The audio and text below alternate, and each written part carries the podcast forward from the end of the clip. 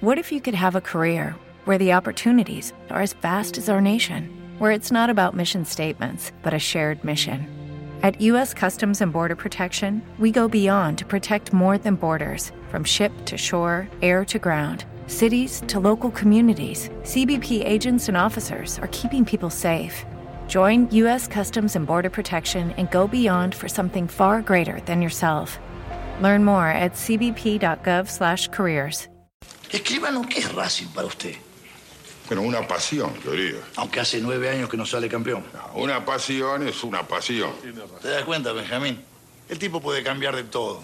De cara, de casa, de familia, de novia, de religión, de Dios. Pero hay una cosa que no puede cambiar, Benjamín. No puede cambiar de pasión. Gente linda, déjenme decirles que acaban de llegar al mejor momento de su semana. Han llegado a la tercera entrega de su podcast favorito, el mejor podcast del Perú, además, según nuestras encuestas hechas entre cinco personas. Te estaré. Mi nombre es Jaro Adriancén y los estoy acompañando una vez más en esta linda velada con mi amigo, mi hermano y el futuro quizá mejor periodista deportivo del país, que es un tema del que vamos a hablar justamente ahorita, Pedro, Pedro Uribe. ¿Cómo estás, amigo? Jaro, gran presentación, ¿eh? Gran presentación. me, deja la vara un poco alta, la verdad, pero, pero bueno, muchísimas gracias por, por esa introducción. Eh, bueno, vamos a hablar hoy día de algo que nos apasiona mucho y que a propósito volvió, que es el fútbol, nuestro querido fútbol. Eh, bueno, tú eres un, uno de esos extremos antiguos pegados a la línea, ¿no? Te gusta esa posición, te gusta. No voy a decir nada. Me, me, me, me, abstengo a hacer comentarios, señor. y bueno, no, como decía, este, vamos a estar hablando a propósito de, la vuelta del fútbol, sobre las, producciones, las últimas producciones eh, respecto al deporte de rey y los programas, los shows, las películas, los cortos, todo relacionado todo lo que se puede ver en una pantalla, hermano. Exactamente, exactamente. Y bueno, vamos a empezar. Bueno, si me das la, me das pie para seguir. Te la juego de, taquito, te la paso de taquito. Claro, claro. que empieces tú la jugada, compadre. A ver, recepciono y sigo y avanzo. Vamos. Vamos a, vamos a arrancar con una serie que la terminé hoy. Me estaba preparando ya de hace algunos días para tener alguna una nueva serie para comentar. Y me refiero a la del Sunderland, la del club inglés que se llama De Sunderland hasta la muerte o en inglés Sunderland Until Die. Ay, ay, ay, estamos con el inglés, papá. Ya está, Open English, papá. Open English. Estás con el pelado siguiendo tus clases. Guarda, guarda con el pelado. Nada, eh, esta serie del Sunderland eh, es una serie documental, se podría decir, sobre este club inglés que, bueno, mucha, mucha gente lo reconocerá, ¿no? Porque pasaron como 10, 12 años ininterrumpidos en el cual Sunderland jugó en la primera división de Inglaterra, en la Premier League. Eh, y hace algunas temporadas descendió a la segunda, la Championship y volvió a descender.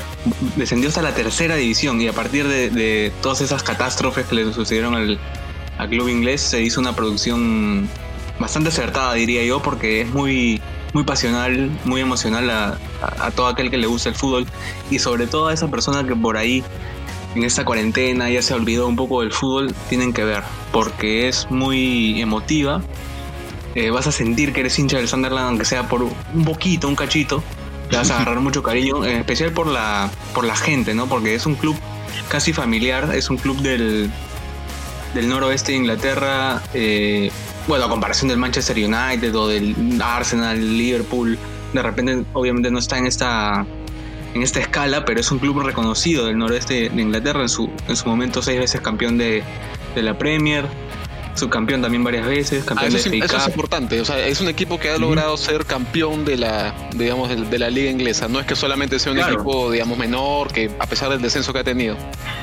No, claro, o sea, en su momento fue un club, o sea, es un club reconocido, no es un club histórico como el Liverpool, te digo, como el Arsenal, el Manchester, pero sí es un club tradicional.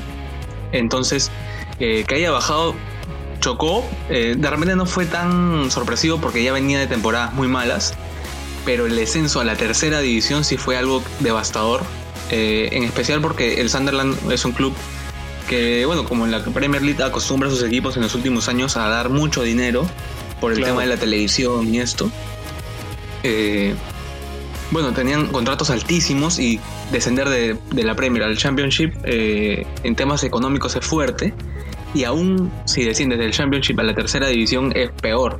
Y había Sí. jugadores que ganaban 50 mil eh, libras esterlinas a la semana. O sea, es algo imposible de sostener, ¿no?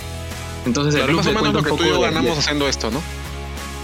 Claro, más o menos, pero, o sea, nosotros en verdad, un poquito más, pero bueno, no, no hay que ser, no hay que ser este, votado. Ya, no hay que confundir que nos van a secuestrar un día de estos, man. Pero Bueno, escúchame, para no- digamos, si tuviéramos Sí, que hacer un, un- un paralelo, o sea, si tuviéramos que compararlo para entenderlo en la realidad local, los que no somos tan futboleros, futbolísticamente hablando, o los que jugamos bien, y si- los que jugamos bien en el play nomás, eh, aunque ni eso, hermano. eh, digamos, es como, es como, un, como si un equipo acá de primera bajara no, sol- no, no a la segunda, sino a la Copa Perú. Claro, o sea, en su momento, así. por ejemplo, que hacemos un paralelismo, a ver, el Muni es un club acá Ya. bien tradicional. Sí. Sunderland es, eh, en esa dimensión, se podría asemejar, pero más al- a la parte noroeste de, de Inglaterra. Bueno, eh, hay muchísimas este, partes en Inglaterra donde los clubes predominan, ¿no? En nuestro caso tenemos en Lima, eh, bueno, Alianza, la U y un poco Cristal, ¿no? Pero hay otras Poquito, partes, poquito. por ejemplo, poquito, en, en Inglaterra, que es un país este, donde se inventó el fútbol, o sea, cada, cada región, cada, cada parte de ese país tiene su- sus clubes, ¿no? Y ese es el caso del Sunderland. Eh, una, una serie que tiene dos temporadas. La primera, em, para mí, es muy, muy buena. La segunda temporada también es apasionante, pero es distinta. Eh, la primera temporada tiene, tiene. Es obvio, ¿no? Porque se trata de algo real, algo que ha pasado y cambian mucho los, los personajes, que son eh, tanto los directores de- técnicos, deportivos, jugadores, van, van cambiando porque el club, mientras va descendiendo de categoría, va, a- va dejando de lado algunas, algunas personas, como es obvio, ¿no? Claro, o sea, digamos, en esta, en esta producción lo que me dices es que van, va- o sea, el seguimiento de, de, de la serie es el descenso. Claro, el descenso y, la, y, y cómo esto es tan devastador para la gente, porque Sunderland, que está ubicado en Newcastle, eh, e- esa zona de Inglaterra, del noroeste de, de Inglaterra, es muy futbolera y es una, una región que en la que no hay mucha gente pudiente, o sea, la gente es muy, muy obrera, muy clase obrera, que su, su principal activo, por decirlo de alguna manera, es su club de fútbol.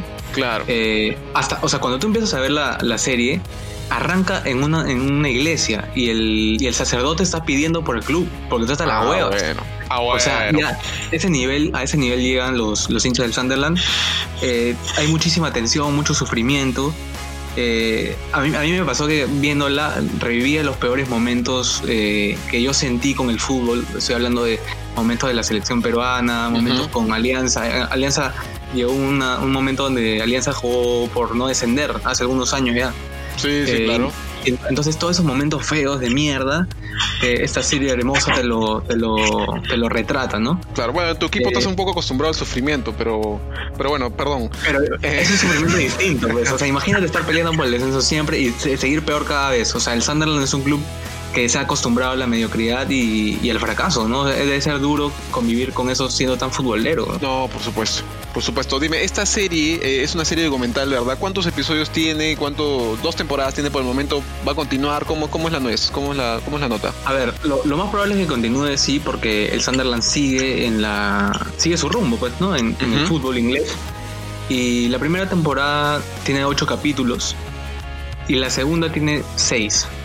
La primera temporada me parece, eh, no sé si será por, lo- por los protagonistas que tiene, que son distintos al de la segunda, pero me parece la primera muy, muy buena, que te va a atrapar rápido.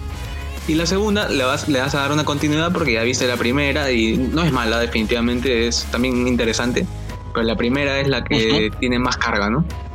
Claro, claro. Aparte porque empieza un poco toda la emotividad y todo el asunto, ¿no? Claro, exacto. No, y, el, el final de la segunda temporada te rompe. Ese, sí, el final es muy este es fuerte. Ya. Bueno, el fútbol Pero siempre trae bueno. emociones, pues. Obvio, claro. Eh, ahora, no me dejes hablando solo, Ahora. hermano, por favor. Tú dime, tú dime qué has visto, qué has visto últimamente para comentar a quién te estaré. Pero ¿cómo me la pasa? ¿Me la pasas de pechito? ¿Me la pasas de cabeza? ¿De canilla? ¿De rodilla? Yo te he visto jugar fútbol, hermano. ¿ah? cabecita, de Una- cabecita, de cabecita. Ay, ay. Mira, compadre, yo te traigo al tercer mundo. Yo te regreso a Sudamérica A ver. Luego del paso este que hemos tenido por Europa, porque acá en Testaré somos globales, eh, Claro. nos escuchan en todo el mundo. Tenemos gente que nos ha escuchado en Rusia, en Australia, ¿no? Una En Australia, hermano, imagínate. Imagínate de de. Australia, puta, con el koala ahí al costado de mascota. ¿no? No, y tú sabes, la encuesta, hay una encuesta que hemos hecho realmente entre más o menos 10 personas que nos han dicho que es el mejor podcast del momento. Así que es una cosa para, para celebrar. Pero, Las métricas no, no, no mienten, hermano. Sí, las encuestas no mienten. Esto es mejor que Ipsos, hermano. ¿ah? Te cuento, esta, esta, esta encuesta es más verídica que las que salen en los periódicos. puro, puro, real. Pero nada, va, va, vamos, no, no, no nos distraigamos. Lo que te decía era, volvamos a Sudamérica y volvamos precisamente a una ciudad sabrosa. ¿Sabes cuál es?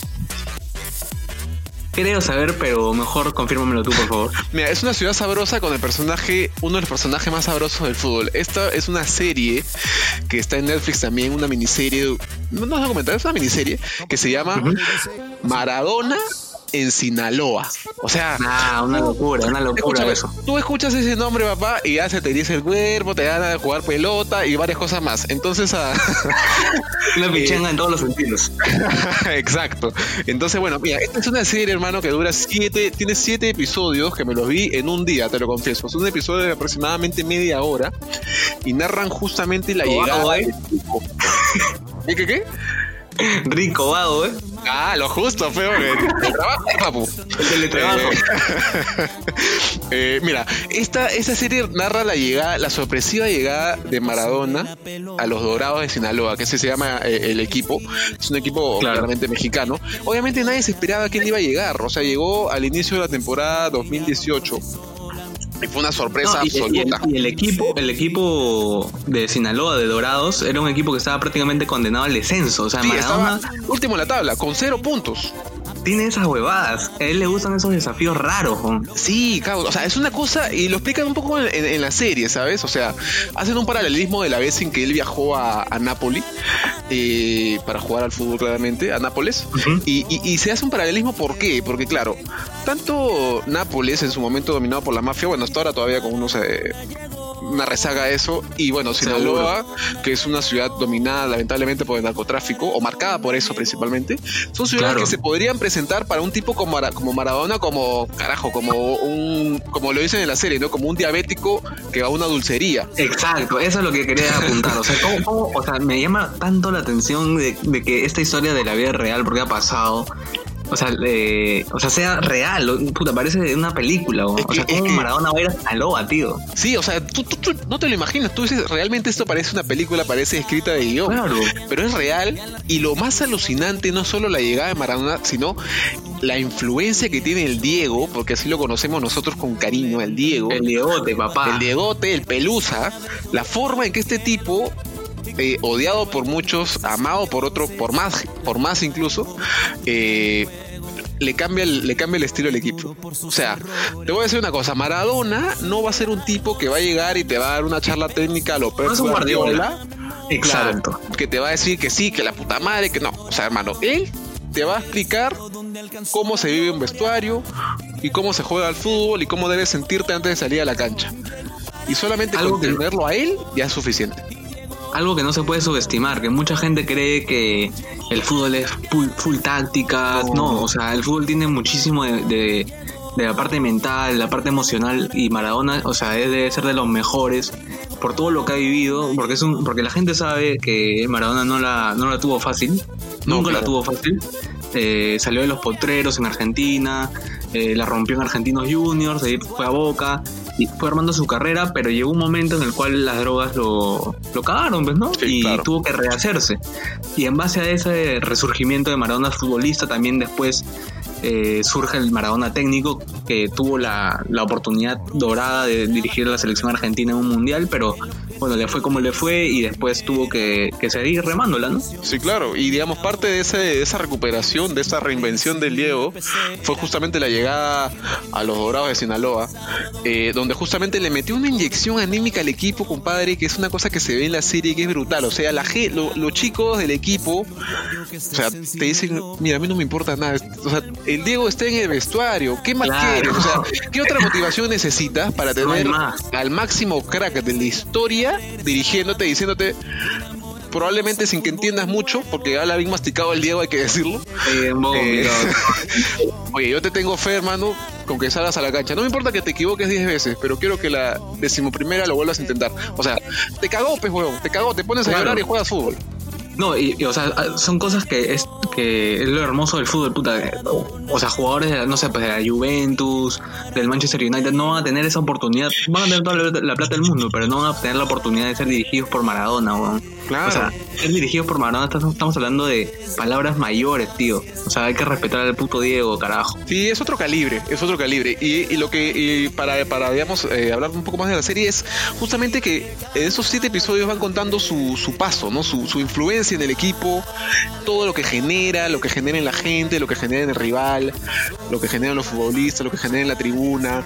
O sea, es, imagínate llegar a un partido y que más gente aplauda, a tu- que la gente se pare para aplaudir a tu técnico y corea a tu técnico antes que incluso empiece el partido. O sea, puta, Claro, los jugadores es una cosa loca también, ¿no?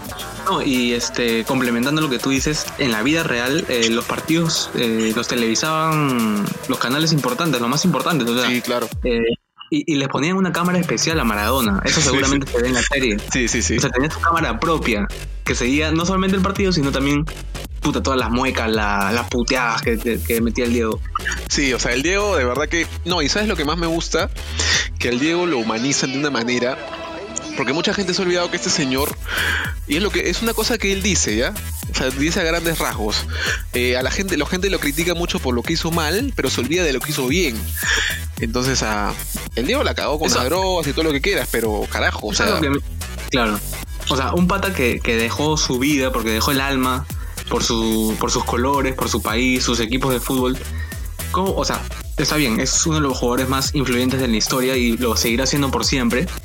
Pero es un ser humano, o sea, ¿cómo puedes eh, o sea, inten- intentar juzgarlo tanto y, y no saber exactamente lo que, le, lo que pasó por su mente, lo que pasó por su cabeza, muchos Claro, y- problemas personales, emocionales, o sea, hay muchas cosas que la gente no entiende del deportista en general, ¿no? No solo de Maradona. claro, imagínate la presión que él tenía en su momento, ¿no? O sea, saber que, digamos, de, de- de su mano y de sus piernas estaba llegando a Argentina al campeonato mundial y demás. O sea, es un tipo que sí ese tomó el mal camino, claro. pero que ahora es consciente de que se equivocó. Y esas son las cosas que, las cosas bonitas, bueno, de esas producciones, ¿no? Como la que te mencioné de Sunderland, la que me mencionas de, de Maradona. Ah, o, sea, podemos conocer algo más detrás de lo que se ve usualmente en, en un partido, ¿no? O sea, podemos sentir de alguna manera la- las frustraciones, las emociones que, que tienen los protagonistas, ¿no? Sí, claro, y en particular el Diego eh, es un tipo que ha inspirado una serie de producciones eh, de, de todo nivel. eh, y por acá te quería mencionar una más, digamos, ¿no? Eh, para esto, ver, a ver. como les decía, eh, Maradona Sinaloa, siete episodios, una sola temporada disponible en Netflix, chequenla cuando puedan. Pero la que te quería decir es un docu, que es así para mencionarlo, eh, que justamente se llama Diego Maradona, que se estrenó el año pasado, en 2019, Claro. estuvo en el festival este más importante del mundo de cine, que es el- en la ciudad de Cannes, en Francia. Al Diego no le gustó. No estuvo No en le la gustó. premier. Raro, porque Dieguito es un poco figuretti, pero qué Sin raro que no le haya gustado. Por alguna razón, de- algo debe haber que no, no le parece. Será motivo para verlo. Esto lo, lo mencionamos superficialmente porque efectivamente no hemos podido verlo. Es una pela que llegó a Francia el año pasado. No ha tenido distribución en el Perú. Eh, no hemos tenido la oportunidad de comprarle polvos todavía. Está, Lo sentido. mencionamos. Tú tenías otra por ahí, compadre. A ver, me gustaría mencionar una, eh, una llevadera, algo que se puede ver en cualquier momento, que tú dices, oh, esta weá es más de YouTube que de Netflix. Una pero- chiqui, una guachita. Claro, algo, algo sencillo nomás, que se llama Gold Stars, es la historia oficial de la Copa Mundial de, de la FIFA. Eh, son capítulos casi independientes, eh, la puedes ver en Netflix. Se trata, por ejemplo, no sé, del partido. Un capítulo puede extenderse al partido con más goles en la historia de los mundiales, o de jugadores que marcaron un, antes y un después en el mundial, eh, equipos que no tenías idea que habían llegado, por ejemplo, a semifinales o a cuartos de final o a una final de un mundial. Es algo súper, súper este, chill como para ver y si te vacila el fútbol, ya que ahorita no hay tanto fútbol, puedes, puedes chequearlo, ¿no? Se llama. Gold Stars. Está en. Netflix, en Netflix. Ya, buena voz. ¿Qué tal, Cherry? Mira, junto a Movistar Play, Netflix también es otro que debería ser auspiciador, hermano. Ay, hermano, eso es lo que estoy esperando. Hay que tener unos 100 capítulos a ver para ver si se desahuevan. Pero ya llegarán, ya ya llegarán. llegará, ya llegará el momento, ya llegará el Que momento. Llegue eso, tú, que lleguen nuestros chimpunes, que lleguen Alguito, claro, para sortear para la gente. También la gente quiere Claro, sorteo. o gente- alfajores, no sé lo que quieran. ah, acá estamos abiertos a recibir regalitos, hacemos el, unbo el unboxing, esta de Con los bastante azúcar impalpable, tú quieres, ¿no? Ay, ay, no, vamos a otro tema. Bravo mejor. eres, Eh, bravo eres. Mira, compadre, hablando de unas caletas, ¿ah? porque estamos ahí soltando unas cositas. Yo tengo una, un documental para ya no hacerle tanto cherry a Netflix, que es un documental que está en YouTube, hermano. A ver, Eh, este es un docu y que ya que estábamos un poco en el tema del Diego, me quedo en Argentina. Eh, Argentina, digamos, corazón una, del fútbol pasión, latinoamericano. claro. Una pasión que no hay en otros países así nomás. Sí, o sea, sin duda, ¿no? Eh, hay un documental que justamente habla sobre la pasión, pero sobre la pasión desbordada, sobre los excesos de la pasión. A ver, Este es un documental. barras. ¿Ah? Eso me suena a barras. Claro, pe papu, y no solo barras, correctamente dicho, barra brava. Barra este, brava. Es, este es un docu que lo pueden buscar en YouTube de esta manera, atentos por favor. Documental español sobre barras bravas argentinas. es un súper concreto, que- hermano. no, sé- no sé de qué se trata, la verdad, no, no tengo idea de qué. Hasta recién a la media hora te enteras de qué va. Pero mira, está libre en YouTube y te lo digo, yo lo vi hace unos años y es una cosa espectacular. Lo he visto como tres veces ya, porque te habla, es un pata español, un periodista español que recorre todas las principales barras de los clubes argentinos. Y ojo, cuando digo principales, no te digo de los clubes más grandes, ¿ah? te digo las barras más, más representativas, que incluyen a, a barras de equipos de tercera división, que van desde la, Ay, ay. la 12, dirigida por en su momento por el Rafa El Deseo, hasta los borrachos del tablón de River Plate, pasando por la barra de Quilmes, la, la butelera de San Lorenzo, o sea, puta, es un recorrido brutal, hermano, y te digo que el No, pata conversa con todos los no, líderes, ¿ah? Manja. O sea, así una chiqui, ya te digo una chiqui nomás, otra guachita, una chiqui nomás. Hay una parte en la que el pata está conversando con el líder de una barra y el líder le dice, ¿tú crees que yo tengo miedo de disparar una pistola? Saca una pistola y mete tres balazos al aire. Ya, con eso te digo todo, compadre. El luz del estadio y nos estamos, hablando de fútbol, estamos hablando del padrino. Weón, es una locura. cosa ¿no? de locos, ese, ese documental. De verdad que se lo recomiendo un montón a la gente. No sé si lo que voy a decir ahora trata de ese documental, pero yo recuerdo haber visto hace unos años ya que el Rafa Iseo, de quien hablabas, ex líder de la barra de Boca, dijo, me acuerdo clarito que dijo, "Lo- tú para ser importante, influyente, tienes que tener el número de alguien influyente. Y si no me equivoco, sacó el, el- el celular de Macri en ese momento. A la mierda, eso no está en el docu, pero está de puta madre. Puta, es un para que veas la influencia que tienen esos tipos en no solamente en el fútbol argentino, sino en, en Argentina, en el país. Sí, y bueno, te lo digo en el mundo también, ¿ah? pero digamos en Argentina Claro. la presencia de las barras es, es, es determinante muchas veces, sí, ¿no? sí, sí, sí. Bueno, lo que pasó Claro. en la final de la Copa Libertadores la- el año pasado es una muestra, ¿no? Claro, no, el anteaño sería. ¿Te refieres a River Boca? Sí, fue el anteaño, ¿no? Sí, el anteaño. Puta, En- qué rápido ha pasado, compadre. No, no, claro, el anteaño, porque el año pasado fue la de River Flamengo. Sí, sí, tienes razón, tienes razón. Bueno, lo que pasó el año pasado fue, digamos, una, una muestra clarita de, digamos, la influencia que pueden tener, en ese caso negativa, los Claro. barra bravas, ¿no? Eh, Y yo, bueno, eh, me gustaría proseguir con esto ya eh, saliendo un poquito de YouTube y Netflix. Porque también tenemos la, la alternativa de Amazon Prime, que es una alternativa que poco a poco va resonando más en la gente, que poco a poco tiene material importante, interesante, y Amazon Prime nos trae dos eh, programas. Uno que yo lo vi completo porque le metí ahí su- sus días de prueba. ya, ya lo sospechaba, ya. Es que Pedro tiene Amazon Prime, carajo. ¿Qué No, tal pues, presupuesto? Sus siete días, nomás hermano. Hay que, hay que ser consciente con la economía actual. Está bien, está bien. Ustedes pueden hacer lo mismo, ¿ah? Para ver esta Claro, serie que recomienda es lo que Pedrito, yo le métele sus recomiendo a la siete días. gente. Obvio, claro. Esa serie se llama Six Dreams y está en eh, protagonizada por seis eh, personajes de la Liga Española en su momento, porque ya, ya han cambiado un poco las cosas. Eh, fue lanzada en el año 2017 o 2018, si no me equivoco, no me acuerdo bien. Pero tiene como protagonistas a Andrés Guardado, el futbolista mexicano que juega en Betis, hasta ahora está en Betis, Ujú. Iñaki Williams, jugador eh, de origen africano, pero con, con- nacido en Bilbao, en el, en- surgido en Athletic Club de Bilbao, de Bilbao. Ujú. Saúl Iñiguez, un gran futbolista del Atlético de Madrid. Y también tres eh, personajes que no son futbolistas, pero tienen muchísima relación con el, con el fútbol, el Toto Berizo, ex técnico de Sevilla y Bilbao, actualmente es director técnico en Paraguay, si no me equivoco. Ay, ay, ay. La, la presidenta de Leibar, que es una mujer, es, eso es algo que no, no, no sucede. En- al menos en España, prácticamente el noventa y tantos por ciento son de dirigentes son hombres, pero el Eibar, eh, equipo de la primera división de España, tiene una presidenta y del director deportivo del Girona. Son seis historias independientes, pero bueno, tienen la conexión de que se trata de la Liga Española, ¿no? Claro. de, de su día a día, de cómo viven eh, el fútbol español, de las responsabilidades que tiene cada uno, porque bueno, el un técnico tiene una responsabilidad totalmente distinta a la de un futbolista, a la de un director deportivo y a la de una presidenta, obviamente, ¿no? Sí, claro. La historia, por ejemplo, por citar un ejemplo de estos, de Iñaki Williams es muy interesante porque sus padres, si no me equivoco, son de Gambia, eh, que emigraron a, a, a España, a Bilbao para una vida mejor, sobre todo la de sus hijos. Y bueno, Iñaki fue un- uno de los hijos destacados eh, que logró entrar a- al Athletic Club. Y bueno, ahora es una de las grandes figuras del, del Bilbao, ¿no? Es- Si no me equivoco, es la, la mayor figura que tiene actualmente el equipo. O sea, digamos, hay una visión acá de futbolistas y dirigentes, todo en torno al fútbol. Exacto, y bueno, como de un técnico también, y es un técnico como Eduardo Berizzo que, bueno, en su momento tuvo cáncer y, tuvo, y estaba trabajando en el, en el Sevilla. Y un spoiler así, bueno, no es spoiler porque pasó en la vida real y lo pueden googlear y, y, bueno, se, se enterarán más. Pero Beri- Berizzo tuvo cáncer y cuando se recuperó, el Sevilla lo, lo despidió. O sea, ese tipo de cosas duras, puta, que tú dices, ¿cómo mierda puede pasar eso? Bueno, pasa. pasa. Y la otra que quería comentar algo más, más breve, porque no la he visto, he visto muy poco, eh, porque ya se me vencieron los, los siete días de Amazon. es All or, All or Nothing del Manchester City. Eh, como un Oh, a, ver, a ese English, papá. A ver ese English. All or Nothing. Ay, ay, ya. Todo o nada Manchester para City. castellano. A todo o nada.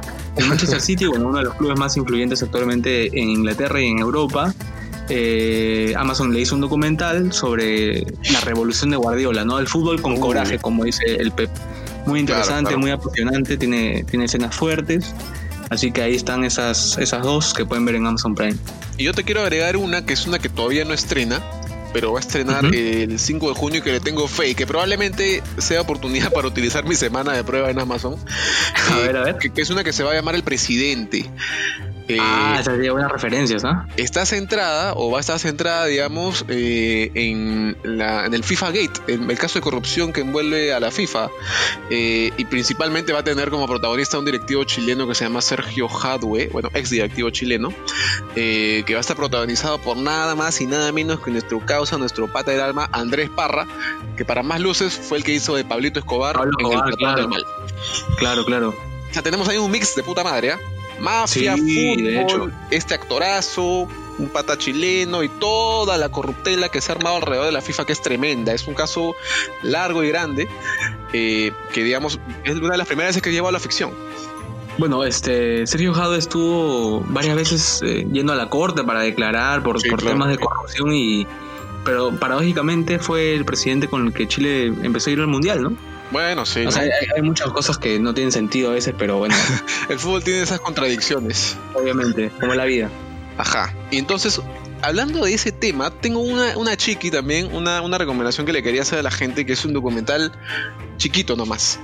Que A es ver. así, caletita, que dura media hora y lo hizo la BBC hace años.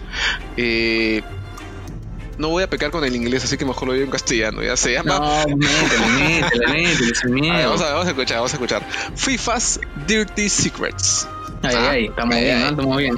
Los sucios secretos de la FIFA. Este es un documental de media horita que hizo la BBC, que la pasó de un programa que era tipo un dominical que se llama Panorama. Está en YouTube, búsquenlo. No tiene traducción al castellano, solo está con subtítulos en inglés, pero se entiende el toque, ¿ya? Eh, y es justamente sobre la investigación de un periodista inglés me- que descubre con documentos y demás que hay por lo menos cuatro miembros del Consejo de la FIFA de los que escogen la próxima sede del Mundial que han recibido sobornos.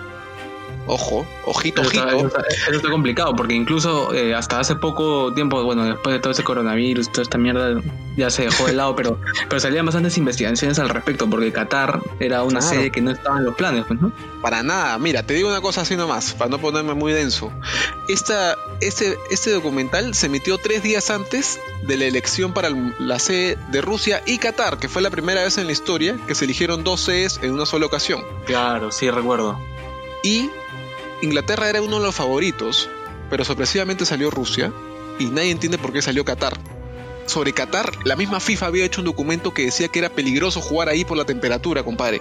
Y Hermano, inc- O sea, incluso han tenido que cambiar las fechas, porque los mundiales tú sabes cuándo son normalmente. Mitad Sí. de año.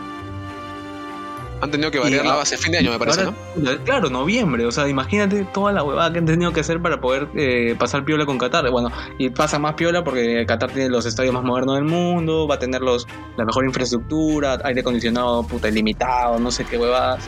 Entonces pasa más piola, pero en verdad hay toda una mafia detrás, ¿no? Claro, o sea, no es difícil predecir, compadre, que ahí se hubo billete como mierda, como Claro. cancha, como diría tu pata. Como cancha, plata como cancha. Mentor, mentor.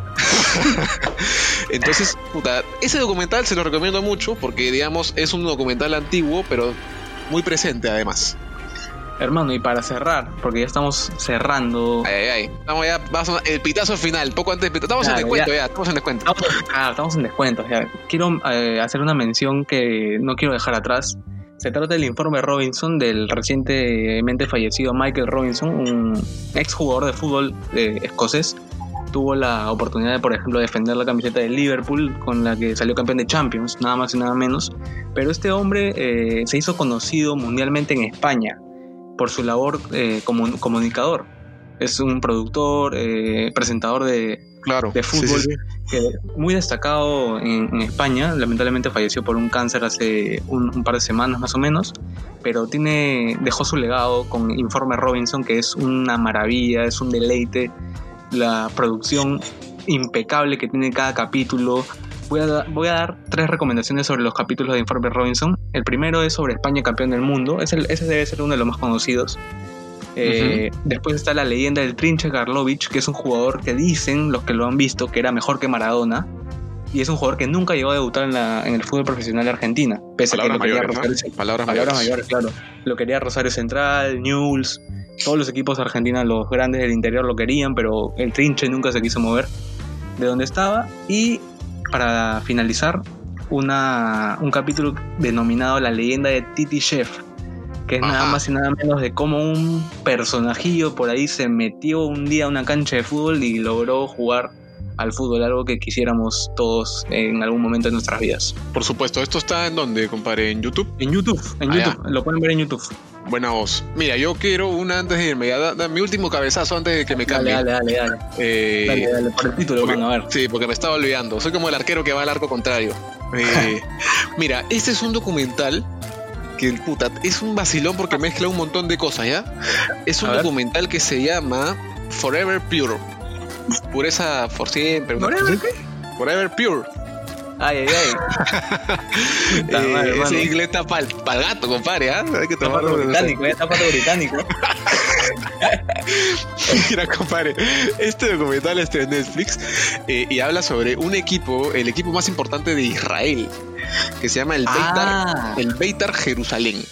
Ese me comentaste, claro. Mira, es bravazo. Así, en resumen nomás, para, para que la gente lo pueda buscar y se pueda vacilar con este docu, que duró una hora y media nomás al toque, es sobre un equipo, que este equipo, el Beitar Jerusalén, tiene una barra radical, que se llama La Familia.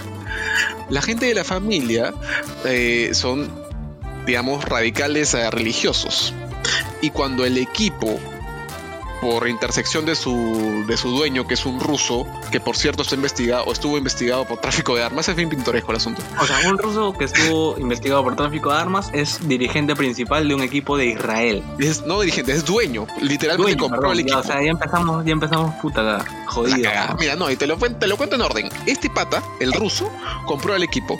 Lo compró porque el equipo es el más tradicional de Israel y todos los líderes políticos de Israel siempre han sido hinchas de ese equipo. Entonces, lo compró para salir electo alcalde de Jerusalén. No le ligó, Chucha. no le ligó y se molestó tanto que dejó de meterle plata al club. El club se fue a final de tabla. Chucha.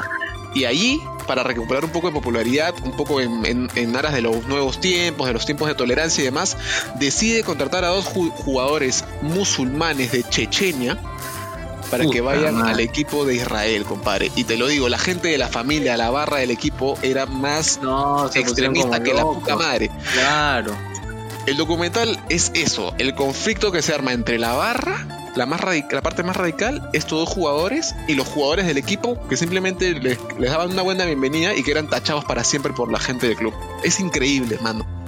Digo, lo, lo que mueve el fútbol, o sea, la gente a veces no tiene eh, total dimensión de lo que realmente es el fútbol, el- la movilización social que implica el fútbol. ¿no? Sí, es- esto, o sea, eso- ese- ese dicho, disculpa que te corte, ese dicho Dale, de que es un poco el- la, la válvula social, ¿no? El, eh, la válvula social de la, de la sociedad es, es muy cierto a veces, ¿no? O sea, traduce Sí, claro. lo mejor y lo peor de la sociedad está en un estadio de fútbol, ¿no? exacto.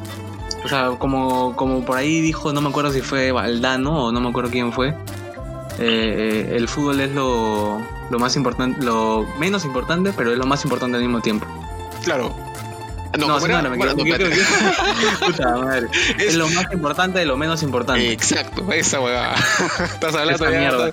Era lo de piedras ya. Eso te pasa por jugar pegado a la línea, pero eres tú el que juega así. La de Jaro, la de buen Jaro Arencén. Bueno, compadre, mira, ha sido un placer, se nos ha ido la hora porque el fútbol da, da para estas cosas, ¿no? Pero es, es tan lindo que haya vuelto, ha vuelto la, la Bundesliga, así que la gente puede ver fútbol y además puede ver esta- y además puede, puede ver Claudio, Claudio, ¿Dónde está? ¿Dónde está? y así puede, y la gente puede ver a la Bundesliga. Está lesionado Pizarro, ¿no? Sí, puta, parece que tiene coronavirus. Por eso que lo han ¿Pizarro dejado de lado. Sí, parece que está con coronavirus, por eso no lo han puesto en, en el Ah, verde perdido con el, con el Leverkusen, estaba un, delantero más malo que la puta madre. ¿no? Ahí podría jugar. Claudio tranquilamente. Pero bueno, la la. Bundesliga, cerrar, un datito nomás, bueno, se activó la Bundesliga nuevamente, la primera de las grandes ligas, y pudimos ver a, a gran Haaland, que nos va a dar que hablar. Seguramente habrá algún documental, algún programilla Sí, fijo, dedicado fijo. a Haaland, ¿no? De Fijo. todas maneras. Mira, si Griezmann tiene uno, con todo respeto a Griezmann, Haaland también merece uno, ¿no? Pero en el mundo, ojo, ¿no? estás hablando de cualquier huevón. Yo sé, por eso con todo respeto, pero Claro, claro, está bien, está bien. próximamente viene la Liga 1 también. Obvio, obvio. Ya vamos a soltar los audios de dónde está el fair play y toda esa huevada que la gente le vacila. ¿Y el Fair Play dónde está, pe huevón? No seas loco.